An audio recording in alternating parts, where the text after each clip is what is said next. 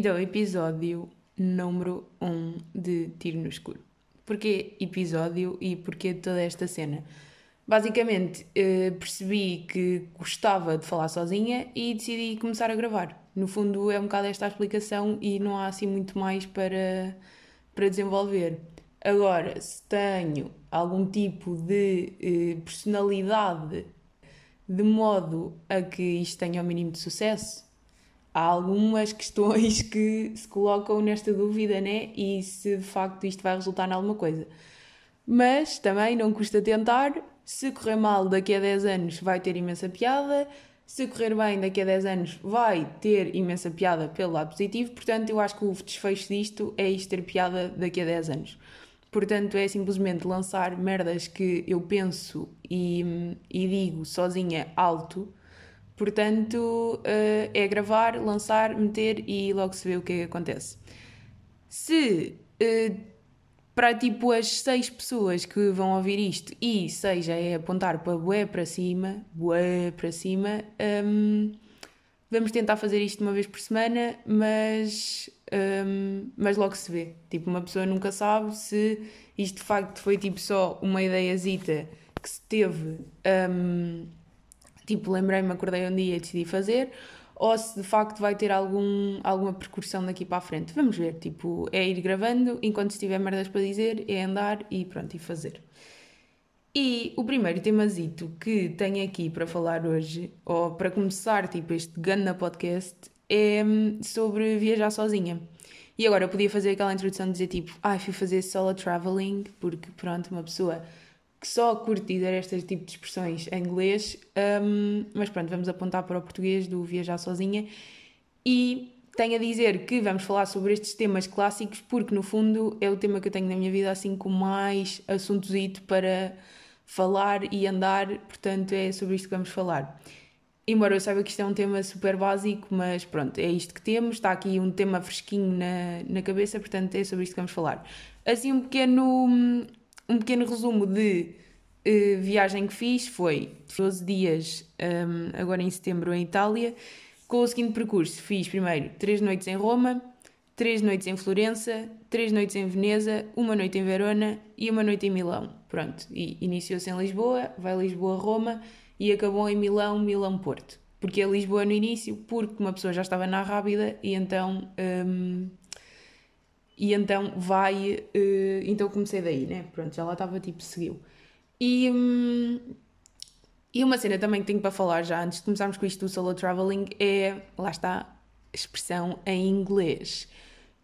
Um, é a cena de, de, sobre a Rábida, porque a Rábida eu sinto que é um, uma parte de Portugal que é bué não falada e é tão bonito ou mais bonito até que o Algarve, diria eu, que sou uma grande defensora de, de, férias em Algarve, porque sou clássica, né?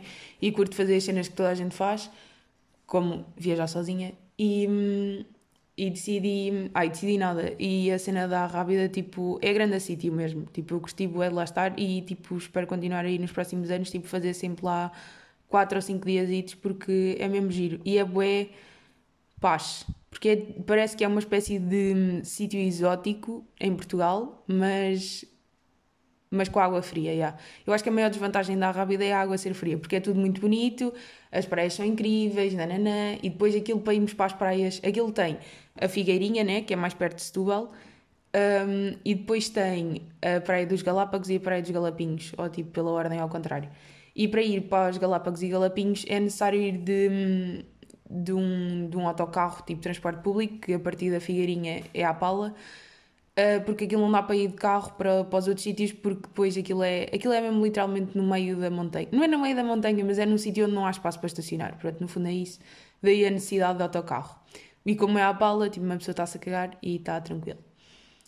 Uh, e vale bué a pena, porque depois os autocarros tipo, vão rapidinho. Pronto, e agora perdi-me o que é que ia dizer. Mas pronto, são praias mesmo ganda para, paraíso e vale bué a pena. A única desvantagem é aquilo como eu estava a dizer, da água ser gelada e bué salgada aquele mar ali. Mas pronto, voltando a solo traveling.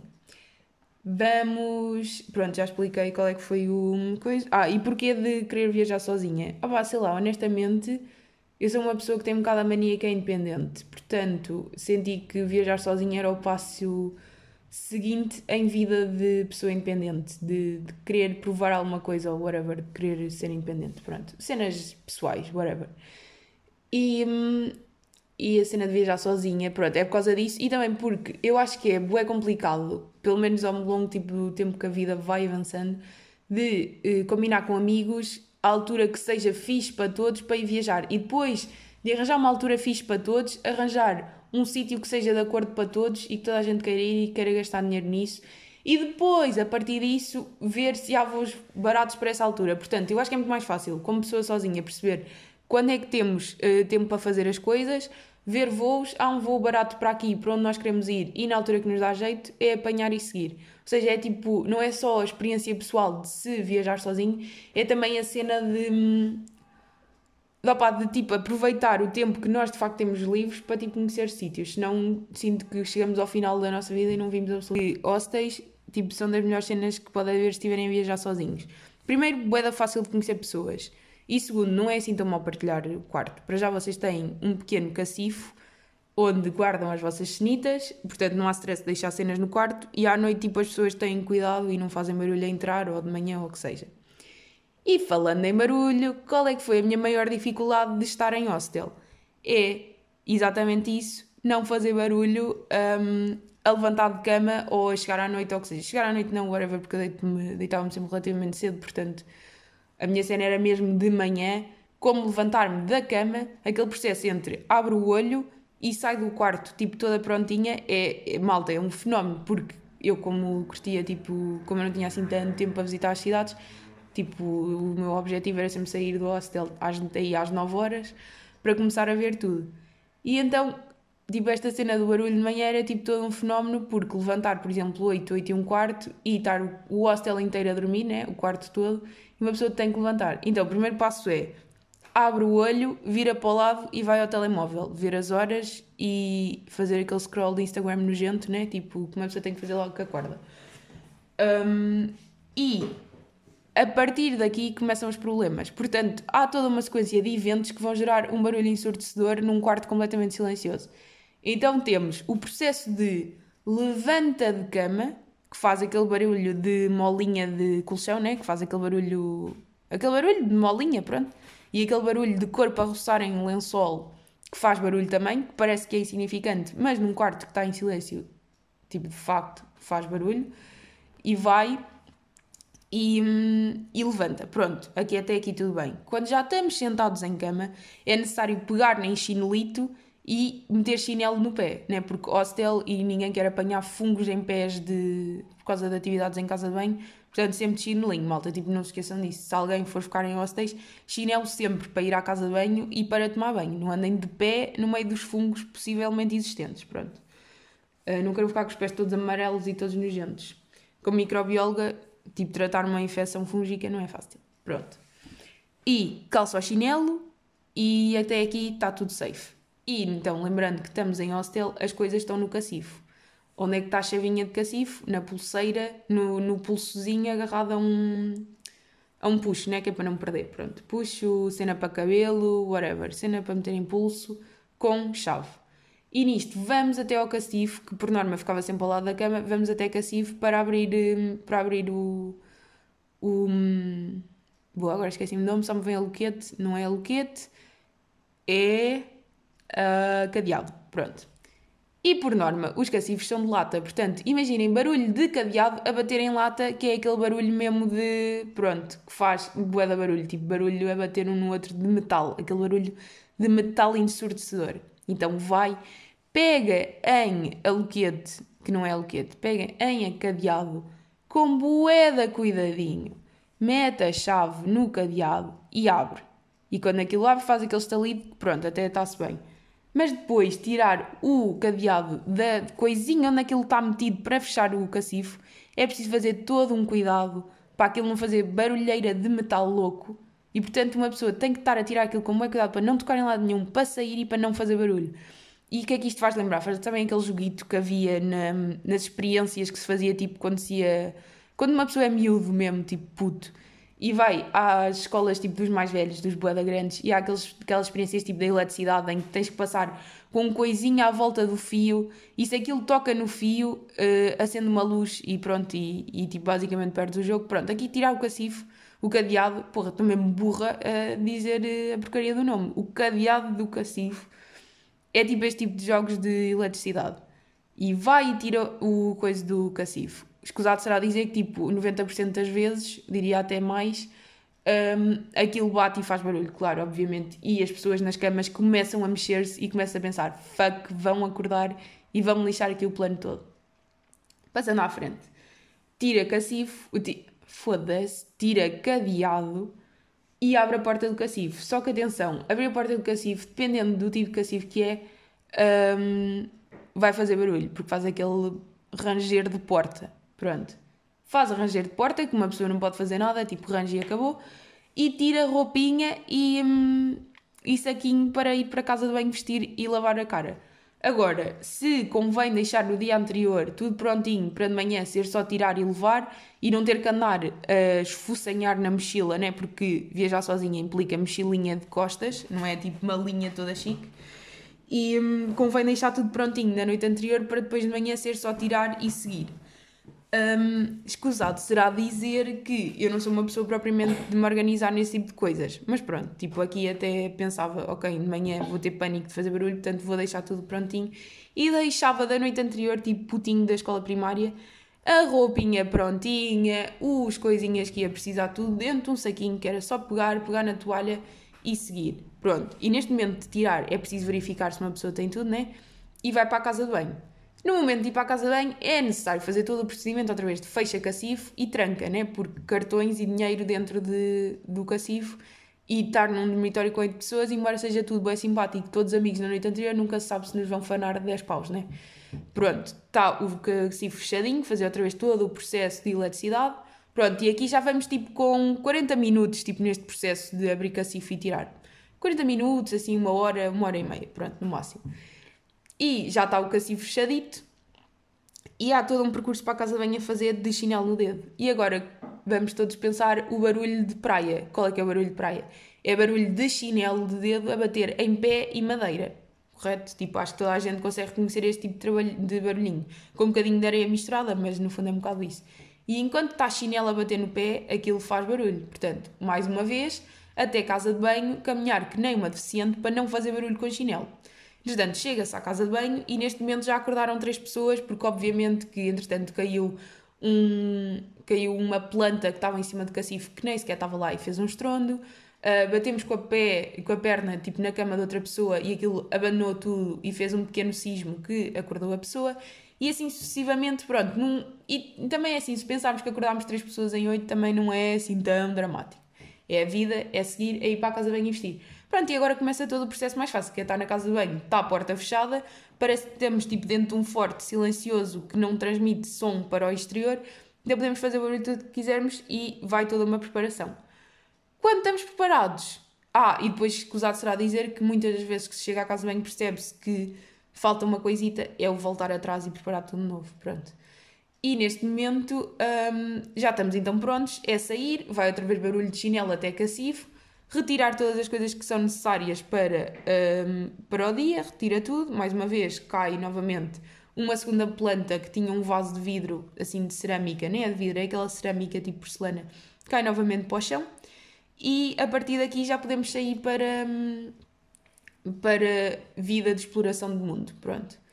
E de máquina almoço e essas merdinhas todas, pronto. E é só para dizer que dos meus maiores pânicos é hum, é mesmo o barulho, pronto. Aqui é, é um bocado isso. É que fazer, não fazer barulho, eu acho que é tipo das maiores dificuldades que eu tenho na minha vida. É tipo, como não fazer. Pronto. Agora começando a fazer toda uma análise sobre Itália e, e de, de ter gostado de, da viagem, whatever, não sei o quê, vou começar por falar por Veneza. Porque é assim, Veneza é tipo, divide as pessoas em dois mundos. Uns acham que a cidade é toda bonita e maravilhosa e é o, e é o céu e há aquelas pessoas que basicamente dizem que a cidade cheira a peixe no ar, né? Portanto, um, tem sempre aquelas duas posições tipo ou se adora ou se odeia. Eu estou incluída na primeira parte.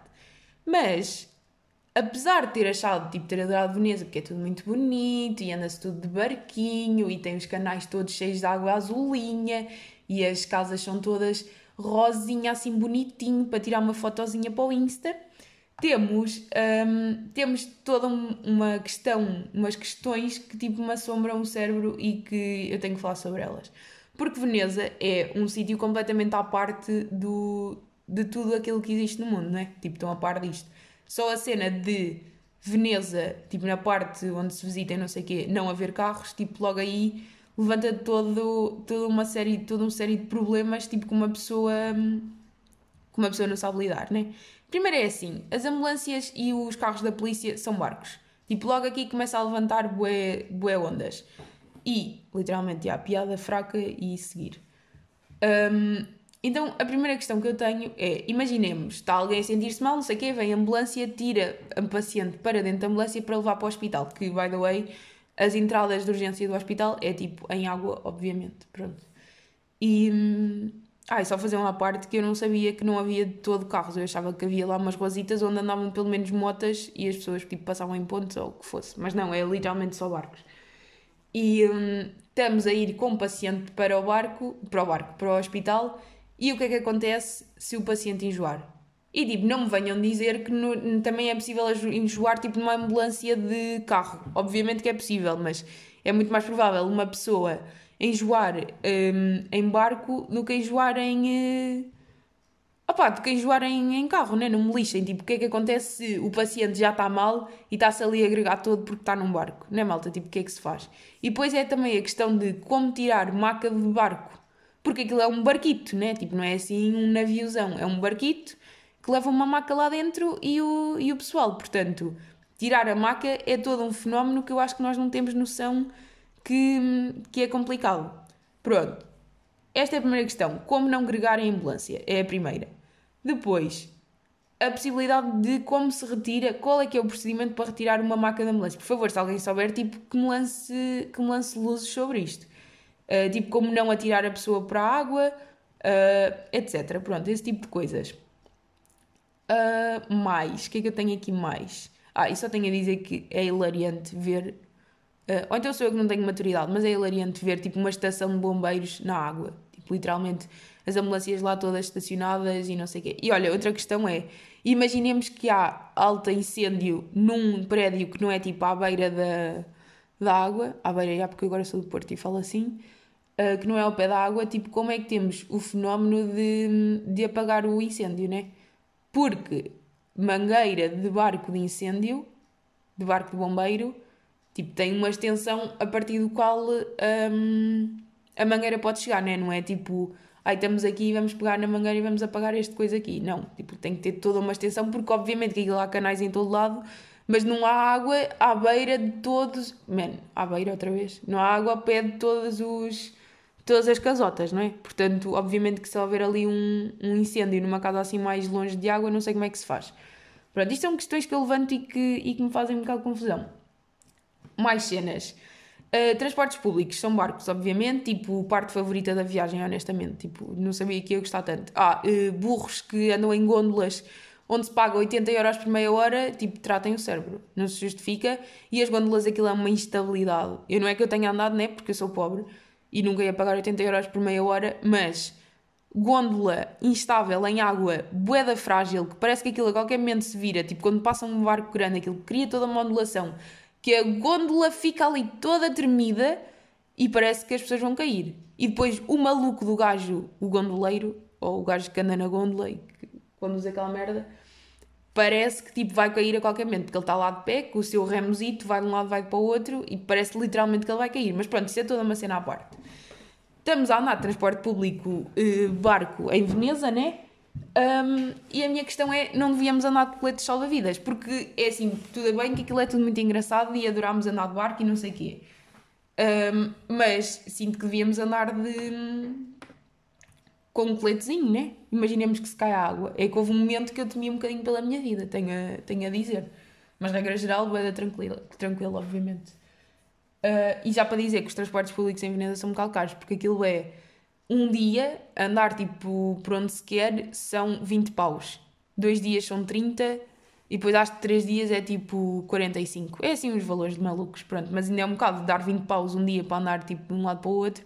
Obviamente que eu estive lá 3 dias e só houve um dia em cadeia de barco, né? Porque paguei os 20 euros. E aqueles 20 euros tinha que dar para todos os sítios onde eu tinha de ir tipo de barco. O resto vai a pé e vai bem. Pronto. Uh, mais cenas. Ah, mais questões que eu tenho. Uh, como é que ninguém rouba as gôndolas? Porque, ok, tipo, roubar aquilo é. Eles chegam ao sítio, querem estacionar o barco, a gôndola, ou que seja, atira uma cordinha que vai amarrar num daqueles coisas de madeira que está tipo ao pé da, da estrada. Da estrada, não, das ruas e amarra a gôndola e salta para fora. Pronto. E isto nos barcos em que é preciso meio uma chave e que aquilo é meio elétrico, está-se bem. Agora, nas gôndolas, como é que ninguém, tipo, entra lá para dentro, pega no remo e segue a sua vida? Tipo, faz-me da confusão como é que ninguém rouba gôndolas. Aposto que há, tipo, todo um esquema de roubar. Mas depois também aquilo é pequeno, não é? Uma pessoa se vira antes de sua gôndola, tipo, lá está, porque não dá para ir de gôndola pelo mar fora para outro sítio, né? A gôndola só lá em Veneza, portanto acho que também depois vos apanhavam. Mas whatever, tipo, é, é fácil mesmo roubar uma gôndola, não percebo como é que não, como é que não se rouba.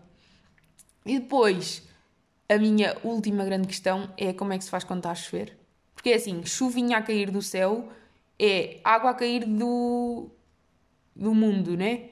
Vai água para dentro do barco, o barco fica alagado e vai para baixo. Tipo, como é que se faz esse, esse tipo de gestão? Na chuva não se anda de barco? mas tem que se andar, né? Porque para nós, obviamente, que aquilo é tudo muito engraçado e fomos lá passear um dia, mas para pessoas que vivam lá, aqueles grandes malucos que vivem em Veneza, um, tipo, como é que fazem quando está a chover? Vão de balde a tirar água sempre do barco para fora? Tipo, parece-me um bocado incomportável isso. Ou vamos de.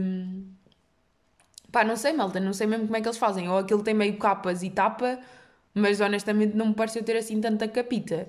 Principalmente os barcos. Oh, bem, se forem aqueles barcos de transportes públicos, está-se bem, aquilo meio que deve dar para resolver. Agora, aqueles barquitos que é tipo os táxis e os barcos das pessoas, como assim? Como é que fazem? Vão sempre de balde? Não vão. Pronto. E é isto que eu tenho para dizer sobre Veneza. Veneza, tipo, vale bem a pena só de observar este tipo de fenómenos, né? Porque uma pessoa. Um, porque uma pessoa nunca tinha pensado sobre isto. Ou então sou eu que sou burra e nunca tinha tipo, pensado muito sobre isto. Mas, já, de facto, aquilo é tipo toda uma cidade à parte de vida do mundo real, não é? E agora vamos lá então falar sobre a grande questão que é a comida e, e a língua italiana, né? A comida é excelente, tipo, andei a enfardar pizza todos os dias, literalmente, e massinha aqui para, para dentro da goela, tipo, incrível, todos os dias sempre a comer, e, e não é assim tão caro, tipo, claro que se forem para restaurantes, aquilo já passa aí para os 10, 15 euros por pessoa, mas se forem tipo aquelas coisitas de compra uma pizza e vai comer tipo para a rua, pá, com 4 euros, entre os 2 e os 4 euros dá para almoçar e jantar, tipo, baratinho, tipo, come-se bem. E tanto massa como pizza, há tanto umas coisas como as outras, é uma questão de procurar. E há um grande supermercado lá, tipo, que é o melhor supermercado da vida, que eles têm tipo comidinha quente e fica tipo um euro e meio uma fatia de pizza, mas uma fatia a sério, que não é tipo aquelas fatias que se come cá que uma pessoa fica algada. É tipo comida boa, quentinha e super barato. Eu passava a minha vida nesse tipo de supermercados, é procurar e, hum, e ir lá, vale a pena. E depois era isso, e o que é que eram os meus lanches? Eram gelados. Tipo, basicamente estou sempre a comer gelado.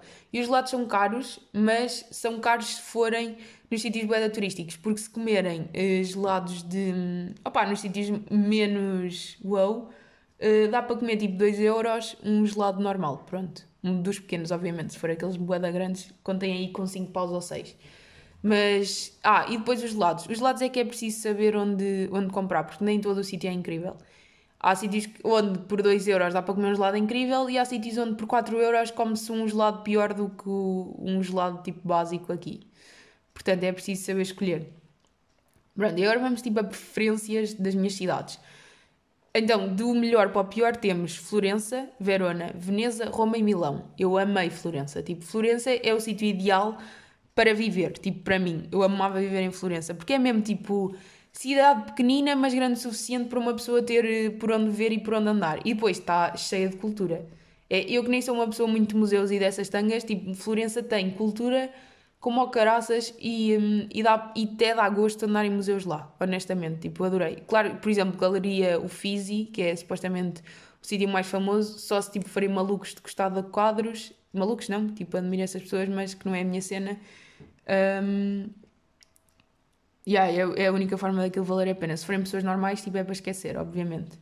Mas sim, curtia bué de, de ir para Florença. E gostava de estar em Florença, tipo, dois meses só para aprender italiano, porque italiano é fascinante, malta. Aquilo tipo sabe bué bem ouvir. E ouvir pessoas a discutir italiano. Oh, música aqui para o ouvido da miúda. Aquilo é excelente, porque para já italiano tem um flow, é tipo aquele nananana, Eles falam assim, literalmente, e depois o som é bué bonito, é bué uma língua bonita de se ouvir, sabe bué bem. Aliás, eu cheguei ao cúmulo, eu, pessoa não religiosa, de estar em missas só para se ouvir a falar italiano. Pronto. E não é assim tão diferente do português. Só se eles estiverem a falar muito rápido é que não dá para perceber, mas as coisas básicas, se falarem italiano para vocês, tipo, há cenas que se apanha, não é assim tipo tão choque. Toda a gente avisou de, ai, olha aqui em Itália as pessoas não falam inglês e é complicado. Para já, tudo o que é aeroportos, estações de comboio, uh, museus, tipo sítios onde obviamente que os turistas vão, dá para eles falam inglês, tipo, na boa. E depois tudo o que é, por exemplo, sítios mais, por exemplo, sei lá, supermercados, né?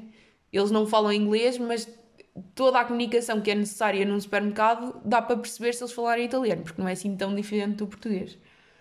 Pronto, depois, falando de Verona, que também gostei, ué, Verona é tipo o, o sítio perfeito para, hum, tipo, a passar um fim de semana. Ah, e depois é esta cena, é que Florença em, eh, em italiano é Firenze, Uh, e não tipo Florence ou whatever. Porquê que, há Porquê que há cidades que têm nomes para cada língua? E Verona é assim que se diz tipo em todo lado. Não é? Tipo, isto também é uma cena que tenho que pesquisar porque é que isto acontece. É tipo todo um fenómeno. Obviamente que é porque há mais pessoas a ir a determinados sítios. Então fala-se mais dessa cidade, criou-se um nome na língua para a cidade, mas obviamente que, que é uma cena interessante de se pensar. Pronto, Verona é tipo mesmo a cidadezinha pequena perfeita para ir lá passar um fim de semana, tipo, para dar uma voltinha à volta do rio, tudo é bonito, tem altos sítios para ver a cidade, tipo, grande vista panorâmica, whatever, whatever, tipo, dos sítios mais fixes. Uh, depois Veneza, né, já me expressei em relação àquilo que eu me sinto. Ah, e Veneza, das coisas que mais vale a pena é apanhar um barco para ir para uma ilha que fica mais ou menos a 40 minutos de Veneza, de barco, e que se chama Burano. Aquilo tem duas ilhas lá perto, que é Burano com B e Murano com M. Pronto, são as duas ilhas. Uh, Burano é 40 minutos e Murano a 20 e valem apenas as duas. Burano vale mais, porque o Burano é tipo uma. E vou dizer Burano mais 30 vezes. Burano, Burano. Pronto. Se ainda não tinha dito vezes suficientes. É, é uma ilhazita pequenina um, onde tem tipo uma espécie de aldeia com. onde as casas são todas boeda coloridas, mas todas mesmo. Têm todas cores tipo, mesmo fortes. E é mesmo giro, tipo, a, a, aldeia visita-se. Um, numa horita, pronto, mas dá para estar lá, depois come-se, tipo, dá para almoçar lá e não sei o quê, aquilo tem bons restaurantes, mas, mas é mesmo giro. E, há pessoa, e as casas são mesmo pessoas que de facto vivem lá, também coitadas dessas pessoas, né? porque vivem tipo longe de todo um mundo civiliz, civilizacional, e há porque é assim que se diz, mas vivem tipo longe de toda uma civilização, portanto admiro-os tipo conseguirem viver lá, não conseguia, tipo é longe de tudo, mas vale a pena visitar, é incrível mesmo. Porque eu sinto que não se fala muito de, desse tipo de sítios, mas é nice. Um, e depois, como eu tive 3 dias em Veneza, eu acabei por ir visitar uma cidade que é cá lá perto, que é Pádua, que é tipo uma cidade normal. Pronto, tranquilão mesmo, não é, não é assim eh, nada do outro mundo, mas já que eu tive tempo, não é porque eu descobri que 3 dias em Veneza é muito tempo, porque Veneza não tem grande cultura, não tem muita coisa para visitar, né? é só estar lá, ver os canais, andar de barco e observar cenas estranhas de barcos. Uh, portanto, num dia e meio, Veneza vê-se bem. Tipo, eu adorei Veneza, atenção, mas aquilo vê-se rapidinho, não é preciso estar lá muito tempo. Porque depois chega um ponto que está bem que aquilo é grande, mas é um bocado repetitivo estar sempre a ver o mesmo. Pronto. Um, mais, onde é que eu ia? Pronto, eu fui a Pádua ver. E Pádua é uma cidade normal, pronto. Aquilo é famoso pela universidade, mas é uma cidade normal. É bonito, mas é normal, pronto. Não é nada assim do outro mundo. Um, ah, e uma cena bué fixe de Itália, que se viu principalmente em Florença, Verona também se via, Pádua também tinha muito isso, que é tipo nas cidades mais pequenas, as pessoas andam muito de bicicleta e há bué parques de estacionamento de bicicleta mesmo. Tipo assim, é bué da giro isso. E acho fixe, porque para já como as cidades são todas planinhas, dá para andar bué tranquilo. Tipo, bué da ecológico e tal, estou a perceber? Pronto. Depois, a seguir a Veneza, vem Roma, que tipo, Roma é uma cidade incrível mesmo, mas já é muito cidade para entrar tipo para as minhas favoritas, ou seja, é uma cidade muito grande mesmo. E, hum, e, e imagina, enquanto eu me senti sempre super segura em Veneza, Verona e, hum, e Florença, tipo, é tranquilo. Em Roma, por exemplo, já há sítios onde. Não é que aquilo não seja seguro, não é isso, porque Itália é dos sítios mais seguros. Mas Roma já é tipo cidade a sério. Pronto. Já, por exemplo, na estação de comboios é preciso ter um bocado de cuidado com as coisas, tipo, ter boa atenção para não, tipo, não irem ao bolso da mochila e roubarem uma cena qualquer. Pronto, já é preciso ter mais esse tipo de cenita, já não se está tão à vontade nesse tipo de sítios. Mas depois nos sítios turísticos é boa tranquilo, tipo, está-se bem, não, não há stress absolutamente nenhum. E Roma é incrível. Roma, tudo é bonito. As, tipo, as ruazinhas são mesmo a filme, tipo, como se imagina. Tipo, tudo, tudo com bué da corzitas e o carago e não sei o quê. Um, portanto, vale bué a pena. E, e em Roma, eu acho que a minha grande falha é não ter entrado no Vaticano, mas mais uma vez, pobreza de bolso. Não deu para entrar, mas, é, mas aquilo é incrível mesmo, vale bué a pena. E mais cenas que tinha para dizer sobre. Ah, Roma, trânsito caótico. Eu ia sendo literalmente atropelada por uma moto. Tipo, senhor, eu ia... mas literalmente, tipo, o gajo parou e veio-me pedir desculpa porque ia-me passando por cima do pé, literalmente. Um, porque em Roma, se vocês não se atiram para as passadeiras, nunca passam uma estrada. Ficam ali, tipo, o dia todo. Nem há sequer solução. Um, mas pronto, gostei muito de Roma, vale bem a pena. Aliás, gostei de todas as que já falei até agora. A única que eu gostei menos foi Milão. Porque Milão é, tipo, super cosmopolita tem prédios estilo Nova York e depois tem aqueles mais italianos, mas lá está, os italianos já estão todos bué velhos e sujos, não têm necessariamente cor, e depois é uma cidade muito cidade. Uma cidade que em termos de beleza e cultura deixa bué a desejar. E a única coisa que tem assim bonito para ver é o domo e, e depois tipo a galeria onde há, onde há lojas bué caras e é só isto, que é um espaço bué pequenito. É só isto, não tem literalmente mais nada. E o turismo que se faz em Milão é compras. Compras e mais compras em sítios caros que nós não podemos pagar e honestamente não tem grande interesse. Eu estive lá, eu cheguei lá, cheguei lá lá, é assim que se fala, não sei se estão a par. Uh, mas eu cheguei lá, eu vim para Portugal dia 23, eu cheguei a Milão dia 22, tipo aí às 4 da tarde. Nesse dia já não vi ver nada porque começou a chover bué e eu estava ao pé da estação. E para chegar até lá abaixo tinha que andar para aí, tipo até ao sítio mais ou menos central, tinha que andar para aí meia hora, portanto era um ir e voltar de uma hora a pé. Claro que aquilo tem metro e assim, mas queria poupar, então decidi que ia a pé. Uh, acabei por não ver nada e. E pronto, acabei por andar só o dia seguinte. E no dia seguinte saí de casa tipo às. De casa não, do hostel. Saí do hostel tipo aí às 9 da manhã e deu perfeitamente para ver tudo. Aí às 2 da tarde estava despachada e queria ver ir embora. O problema foi que o meu voo era só às 9 e meia e. e tive que estar a fazer tempo. Mas pronto. Mas é tudo incrível a Itália. Milão é que deixa um bocado a desejar, não é assim? Não vale assim tão a pena. Só fui a Milão também porque os voos de lá são mais baratos. E já que tinha que ir a Verona, Verona fica mais ou menos a uma hora e meia de Milão. Uh, pronto, também não gostou assim tanto. E, mas pronto, mas Itália é incrível, as viagens de comboio valem bué a pena porque a paisagem é bué da lindo, a comida, a língua, as cidades são maravilhosas no modo geral, exceto Milão. Pronto, vale bué a pena. E agora queria fazer tipo um resumozito tipo, do, das maiores vantagens de que há viajar sozinha. Porque vou admitir, tipo, no primeiro dia de viagem sozinha estava um bocado em pânico. Estava, hum, o que é que. Hum, tipo, estou desconfortável, acho que não vou conseguir desfrutar disto. Porque lá está, porque eu marquei esta viagem bué do nada, eu já queria viajar sozinha há bué da tempo, mas estava sempre bué da reticente se devia ir ou não porque pode acontecer alguma coisa e não sei o quê, blá blá. E honestamente foi tipo das melhores viagens, se não tipo a minha viagem favorita da vida, literalmente. Não é que eu tenha feito muitas, mas pronto. Seja, e, e acabei por adorar. Das coisas mais importantes que eu aprendi a viajar sozinha foi aprendi a desfrutar das coisas sozinha. Aprendi a estar num sítio e estar a conseguir desfrutar de estar a ver aquilo e não ter que comentar sempre com alguém. Pronto, acho que isso foi tipo as coisas mais importantes, porque eu sempre tive essa coisa eu nunca vou aos sítios sozinha porque sinto, ah, sozinha é uma seca, ah, sozinha não vou gostar, ah, não sei o quê. Há aqueles malucos que vão. Ao... Malucos não, tipo, também gostava de conseguir, de, que vão ao cinema sozinhos. Eu nunca faço isso porque sinto que não vou desfrutar das coisas sozinha. Mas pronto, senti que com esta viagem aprendi isso. Depois, o ponto mais, eh, mais importante de viajar sozinha que eu acho é conhecer pessoas. conheço tantas pessoas, tipo, de cidades, de sítios diferentes, pessoas que estão moeda longe e que eu acho que se vão, com, se vão com amigos ou com família ou o que seja, vocês nunca vão conhecer estas pessoas porque já estão inseridos num grupo e então dificilmente conhecem pessoas novas. E a cena de ficar em hostels é o sítio perfeito para conhecer gente, porque tu chegas à noite ao hostel e estás num sítio onde estão mais oito pessoas, a, mais oito não, sete, vá. Estão mais sete pessoas a dormir no mesmo quarto que tu. É inevitável não fazer conversa com essas pessoas, mesmo que você não seja uma pessoa mais social do mundo, que eu não sou.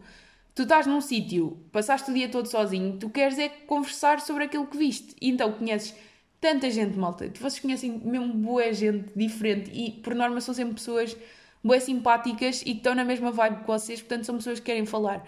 E mesmo que não conheçam pessoas no quarto, os hostels, por norma, têm sempre uma zona de comum, seja a cozinha ou o restaurante do hostel ou tipo a zona onde está toda a gente, e dá para se falar com pessoas aí. Portanto, é incrível mesmo a quantidade de pessoas que se conhece é, é só o sonho mesmo. É, eu acho que nunca tinha conhecido tanta gente fora disso, fora tipo da minha zona de conforto, como conheci esta viagem. Todos os dias dá para conhecer gente nova. E depois, não é só nos hostels, dá para conhecer pessoas, por exemplo, estás numa fila de museu ou numa fila para entrar numa catedral e, e fazes conversa com a pessoa que está à tua frente. Basta a pessoa estar sozinha porque é meio caminho andado para já estar a fazer assunto, né? E pronto, isto foi literalmente a minha coisa favorita de viajar sozinha.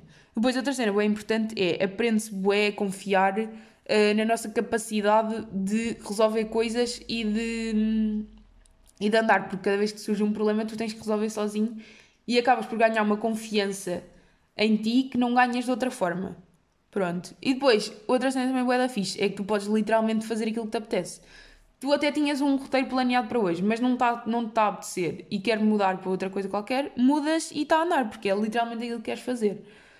Um, e depois também outra cena boa fixe, que eu sou um bocado obcecada, que eu gosto bem de observar fenómenos né? E de observar pessoas, né? Um dos meus planinhos preferidos é ir sentar-me num café e estar ali meia horita a observar só as coisas à minha volta. E com pessoas, obviamente, que não se faz isto, né? Se formos com amigos, porque estamos na conversa e não sei o quê, as coisas passam um bocado ao lado. E estando sozinha, dá para observar as situações e as cidades de uma forma diferente que não se observaria sozinha. Portanto, já, olhem, acabei por curtir mesmo bué um, estar sozinha, porque tu nunca estás sozinho. Aquele, aquele conceito que há de vais eh, sentir-te sozinha, né, de não ter ninguém com quem partilhar, é completamente falso, porque honestamente acabas por conhecer todo um conjunto de pessoas que nunca irias conhecer de outra forma. E isso é a mesma coisa mais, mais engraçada. Uh, o único ponto negativo que eu acho que é de viajar sozinha é, claro que à noite estás com uma gente e não sei o quê, mas claro que há situações em que estás sozinha e que também não estás sempre a conhecer pessoas. Pronto, também estou aqui a, a coisa. O ponto mais negativo é, é de às vezes estás num sítio e queres partilhar aquela experiência naquele momento, queres falar sobre o que estás a ver naquele momento e não poderes. Pronto, mas é só isso, porque de resto nunca se sentem sozinho, estás sempre a conhecer pessoas novas e isso é mesmo mais giro, honestamente. E pronto, e acho que por hoje é tudo o que tenho para dizer e espero que tenha saído uma cena de jeito. Às 4 ou 5 pessoas que, se forem 5, já estamos a atingir assim um nível de sucesso maluco, que vão ouvir este episódio, tipo.